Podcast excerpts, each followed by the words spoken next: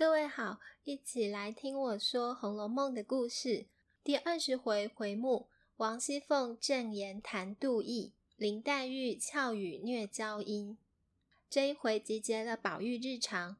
从上回宝钗、宝玉都在黛玉房里互相取笑玩闹，忽然就听见宝玉房里传来吵嚷声，原来是宝玉的奶娘李嬷嬷又绕回来，正在那里训斥袭人呢。听得如此。黛玉说：“袭人也罢了，若李嬷嬷要认真挑剔袭人，可见是老糊涂了。”宝钗知道宝玉急着去排解，连忙叮嘱他别和奶娘吵起来。回到房里才知道，因为袭人今天生病，卧在炕上休息，没能起身接应李嬷嬷。李嬷嬷就气得站在那里，拄着拐杖骂袭人，说什么装狐妹子哄宝玉，妖精似的，拉出去配个小子。因为这些话不堪听，袭人病中虚弱又委屈，遂也给骂得哭了。宝玉来替袭人分证，说缘由，李嬷嬷却不听。又见宝钗、黛玉都来劝，还拉着他们诉委屈，唠唠叨叨个没完没了。可巧凤姐正在旁边上房里，正在算他们正月里赌钱的输赢账呢，也听见这边的动静，知道是李嬷嬷老人家输了钱，迁怒于人。于是凤姐连忙赶过来，拉了李嬷嬷，叫她老人家年节里别气，别在这里叫嚷，让老太太听见了也不高兴。就说是谁不好，我替你打他。又说我家里有烧得热滚滚的野鸡，快跟我来吃酒去。三言两语的，忽然就把李嬷嬷搓了去，边走边让丫鬟凤儿帮李嬷嬷拿拐杖，拿擦眼泪的手帕子。小说里写着，李嬷嬷脚不沾地的跟着凤姐走了。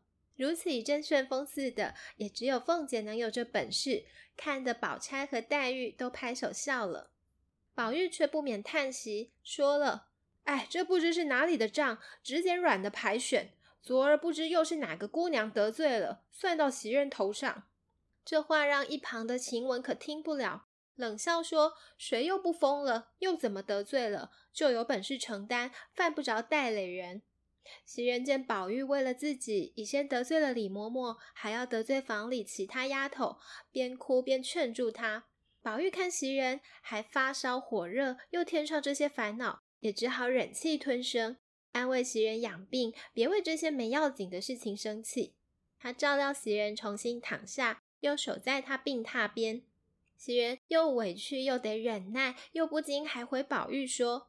要为这些事生气，那这屋里一刻都站不得了。只是日久天长，叫人怎么办才好？又劝宝玉别时常为了我们这些丫鬟得罪旁人。他既忍不住想落泪，又怕宝玉烦恼，便强忍着。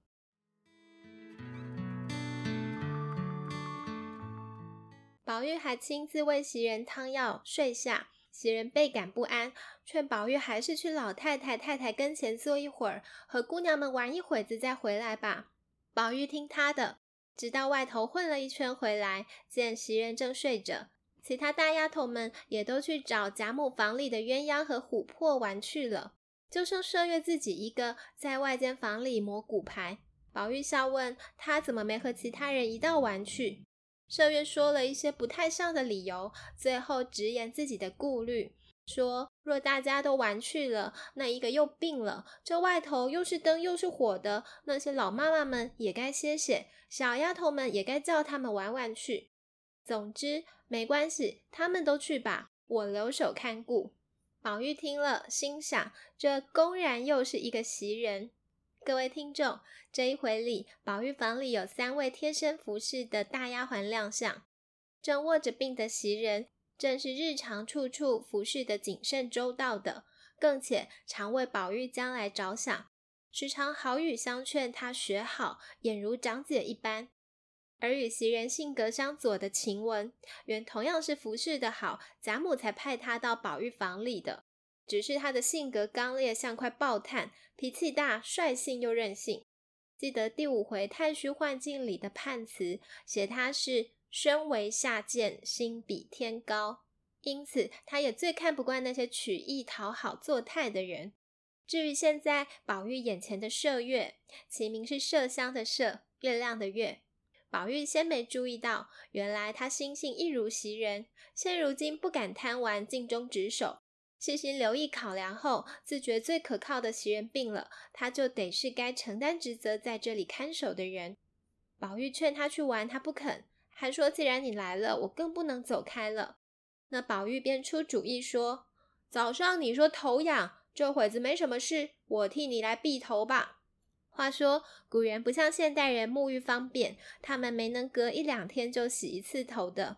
于是头皮、发上有些发垢或是头皮屑等等，常先用细齿的梳子疏散开来，既清洁也通了头皮，能神清气爽。而宝玉才刚梳了三五下，就看晴雯忙进来取钱。现还是正月节下，宝玉原让丫鬟们任意拿房里的碎银子去赌钱作耍的。晴雯见了他两个，就来句酸话说：“哦，交杯盏还没吃到上头了。”宝玉也说要替他避头，晴雯不领情，摔了帘子就走。宝玉和麝月知道晴雯性格素来如此，便在镜中对视而笑。宝玉说：“满屋子就是他磨牙。”谁知道晴雯还没出门呢，又猛然掀开帘子进来质问。如此这般，就是宝玉房里的生活日常。因他不将丫头看成是低贱的下人，即便不出房门，房里也有着好些的丫头人迹或心情要关照。难怪人说他成日像个无事忙。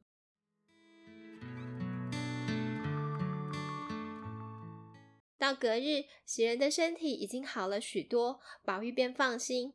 这天饭后，他就到薛姨妈这里来闲逛。正月是闲时，学里不上学，闺阁中也不做针纸。薛姨妈这里，宝钗正和香菱、婴儿在赶围棋作耍。宝玉有位庶出的弟弟叫贾环，是玉环的环字，他也过来玩。宝钗和贾环并不相熟，不知道贾环的性格不像他哥哥宝玉。虽然只是游戏，头一回贾环赢了，心中自是欢喜。可后来接连输了几盘，便有些输不起了。他掷出骰子，分明是个幺，却偏说是六。当自己赢钱，就拿钱了。丫鬟莺儿不服，但反让宝钗教训他没规矩，要他服输，说：“难道爷们还赖你？”莺儿虽不敢不从，但满腹委屈，口中嘟囔着：“一个做爷的还赖我们这几个钱，连我也不放在眼里。”还说之前宝玉玩输了，还把剩下的钱都分给小丫头子们抢了呢。贾环原就性情不好，一听自己又比不得宝玉，更索性说：“你们都只和他好，欺负我不是太太养的。”说着便哭了。宝玉来正好见到这一幕，宝钗以为哥哥总会教训弟弟，还想替贾环掩饰，哪知道宝玉心中存着呆意。他因从小身边都围绕着出色的姐妹，便以为天地间的灵秀之气都钟情于女儿，男子就是些渣滓浊墨，根本不值一提。兄弟间也是略尽大概的情理就罢了，何况上还有父母管教呢？因此他就只对贾环说：“这有什么好哭的？这件东西不好，哭一会子也不会好，不如放下这件，去做别件事。”找别的乐趣为是。贾环听了，只好闷着头回去。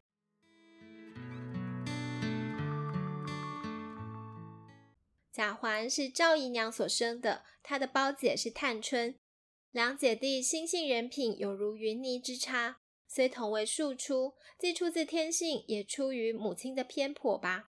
赵姨娘更看重儿子，对他更为亲近眷顾。可偏偏她自己就是上梁不正下梁歪，如今见儿子受了委屈回来，不好生教导，反倒另有所指，酸溜溜地说：“谁叫你上高台盘去了，下流没脸的东西？谁叫你跑去讨没没意思啊？”可巧凤姐正从她窗外经过，听不惯这样没格调的话，便隔着窗发话干涉。要知道，在封建时代，妾的身份低下，何况。赵姨娘是从丫头做了姨娘，而自己的言行举止又常不知尊重，再遇上凤姐这样骄矜跋扈的，何尝将赵姨娘放在眼里？凤姐便直言指责赵姨娘不会教导贾环，且贾环再不好，还有老爷太太管他呢，与你什么相干？说着，又把贾环从屋里叫出来，说他日常不听自己的话，才会让有些人啊教的歪心邪意、狐媚子霸道的，都是自己不知尊重，要往下流走，才输了几个钱，就这个样儿。转身让丫头凤儿去取一吊钱来给他，送他跟其他姐妹玩去。凤姐不说出身尊贵，自带气场，在贾府尤其深得老太太疼爱。她后台这么硬，赵姨娘也不敢责声，贾环也怕她，只诺诺地听凤姐安排。但实则这母子俩对凤姐早多有怨怼不满，这心结和梁子只怕是日益结的深了。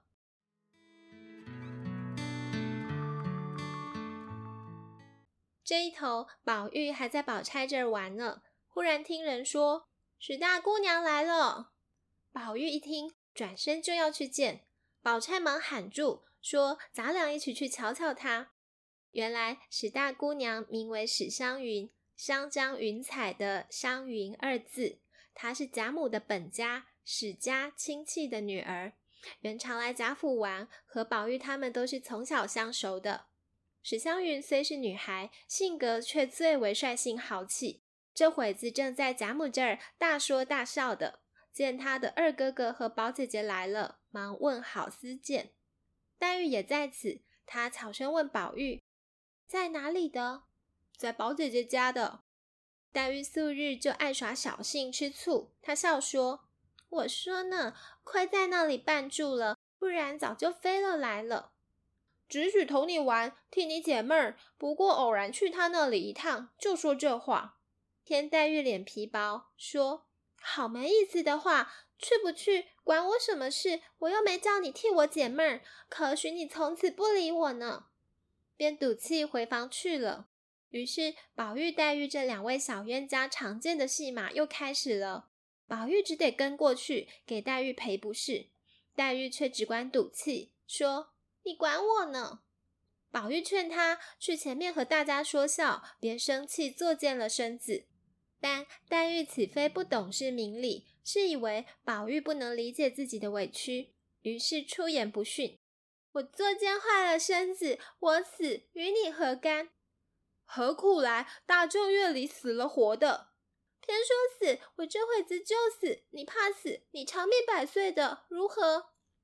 两人竟就在这儿口里不服输，比谁死了干净。黛玉更加哭个不停。一会儿，宝钗来调停，将宝玉带走。没多久，宝玉依旧回来，打叠起千百样的款言温语来安慰黛玉。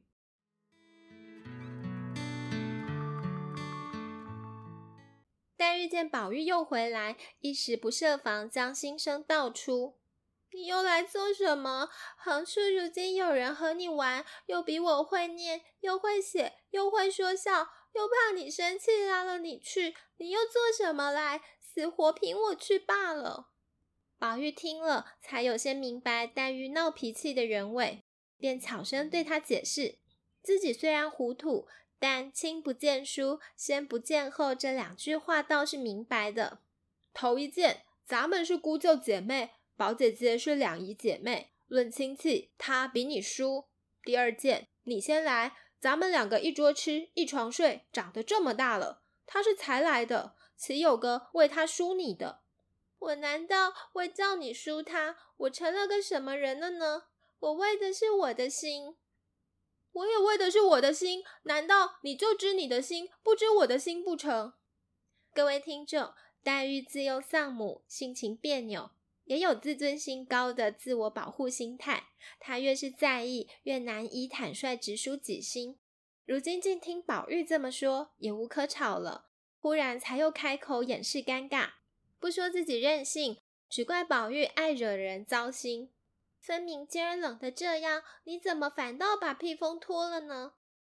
何尝不穿着？见你一恼，我一暴躁，就脱了。二人终于和好了，湘云也找来了。这天真烂漫的女孩，竟有个说话大舌头的毛病，叫宝玉二哥哥，却总讲成爱哥哥。黛玉嘴里不饶人，故意打趣她，却换成湘云和黛玉斗嘴了。湘云聪明顽皮，便说：“只保佑黛玉明儿得一个说话咬舌的林姐夫，时时刻刻听他说爱二的机会多了去了。并念佛说：“那才是现世报呢。”众人听得都笑了。至于后事如何，且待下回分解。谢谢收听。